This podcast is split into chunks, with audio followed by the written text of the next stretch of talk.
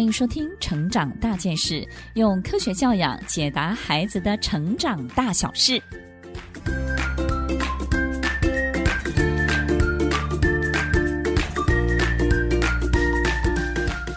这集要分享的主题是破解三到六岁孩子的行为密码，孩子。到了三岁以后，其实语言以及行为能力呢，已经开始慢慢的增强了。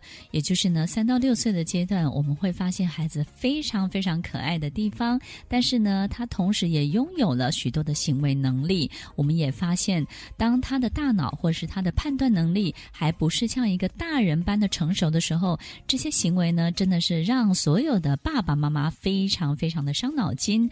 那么，现在我们要在这集当。当中告诉所有的爸爸妈妈，三到六岁孩子他在行为当中，我们应该怎么样的让他可以成为一个非常可爱的孩子，但是呢，又可以非常的善解人意，让他在学校以及所有团体当中适应的非常好哦。首先，我们要了解三到六岁的孩子其实是天使与魔鬼的结合体。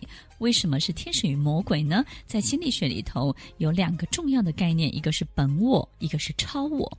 那么本我的概念呢，就是我们的孩子在三到六岁的时候，有一种性格是相当动物性的。动物的性格呢，在我们的眼中看起来，其实就是有许多的这种本能的反应。这种本能反应的本我呢，就是根据他自己的这种欲望、这种需求。那我们发现呢，人到所有的成长过程当中，不能够只有本我的表现，否则可能很多人就会不喜欢他，或者是他到很多的场合呢，大家就会不欢迎他。这种魔鬼的表现，这种本能反应本我的表现，好比他看到一个他喜欢的东西，他就会直接拿起来吃，或者是这件。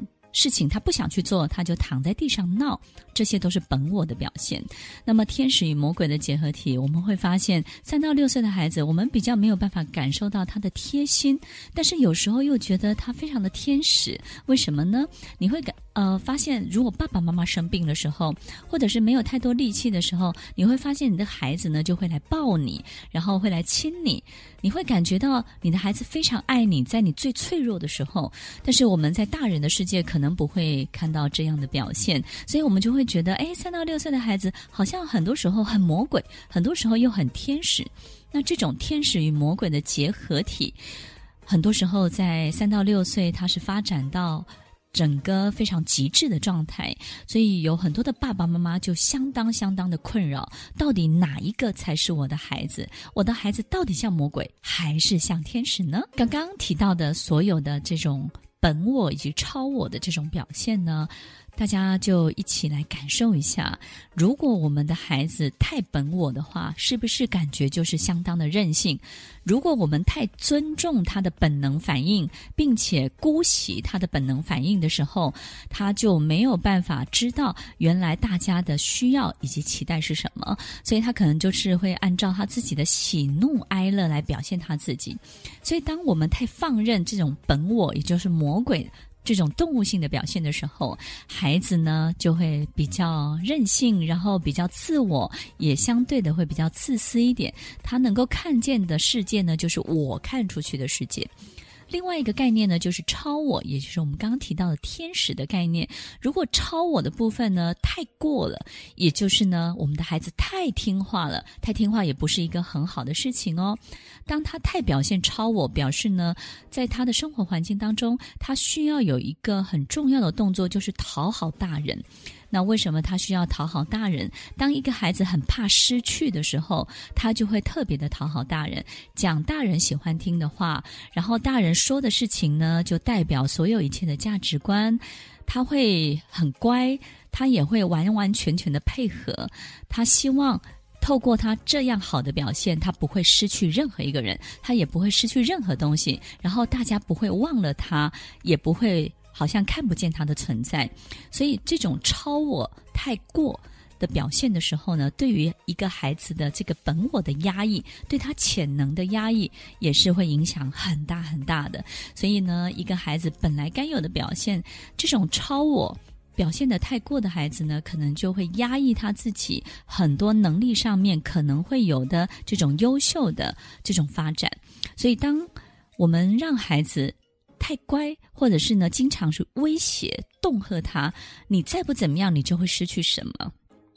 我们会发现小孩子的身上呢，就没有太多愤怒的情绪，这是一个特征哦。就是超我这个表现得太过的孩子，他的身上是没有太多愤怒的表现的。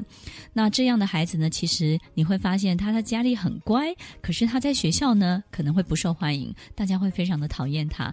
大家知道为什么吗？我们刚刚提到这种本我，如果表现太过的话，会变得很任性。但是超我呢，应该是最完美的表现呢，为什么大家会不喜欢他？这样的孩子呢，在学校是专门担任警察的角色，他要求完美，而且呢，他在班上好像是一个正义、正义感很强烈的正义的魔人，他完全吸收了大人给他的标准，并且呢，在所有的小孩面前俨然以大人自居，指导每一个孩子该有的表现。那很多时候，孩子是非常非常讨厌这样的同学或这样的朋友的。那这个孩子也会觉得很奇怪，为什么他完全吸收了大人的价值观跟标准，可是呢，却交不到任何的朋友？所有的爸妈一定要特别的注意，不要太压抑。孩子的本我要求他要有超我、超高道德的表现，也不要太放任孩子的动物性本我的表现，让他变得任性又自私。所以这两个中间要怎么拿捏？等一下我们来告诉所有的爸爸妈妈。听完今天的节目后，大家可以在 YouTube、FB 搜寻 Emily 老师的快乐分多金，就可以找到更多与 Emily 老师相关的讯息。在各大 Podcast 的平台，Apple Podcast、KKBox、Google Podcast、SoundOn、Spotify、Castbox，搜寻 Emily 老师都可以找到节目哦。欢迎大家分享，也期待收到您的留言和提问。Emily 老师的快乐分多金，我们下次见，拜拜。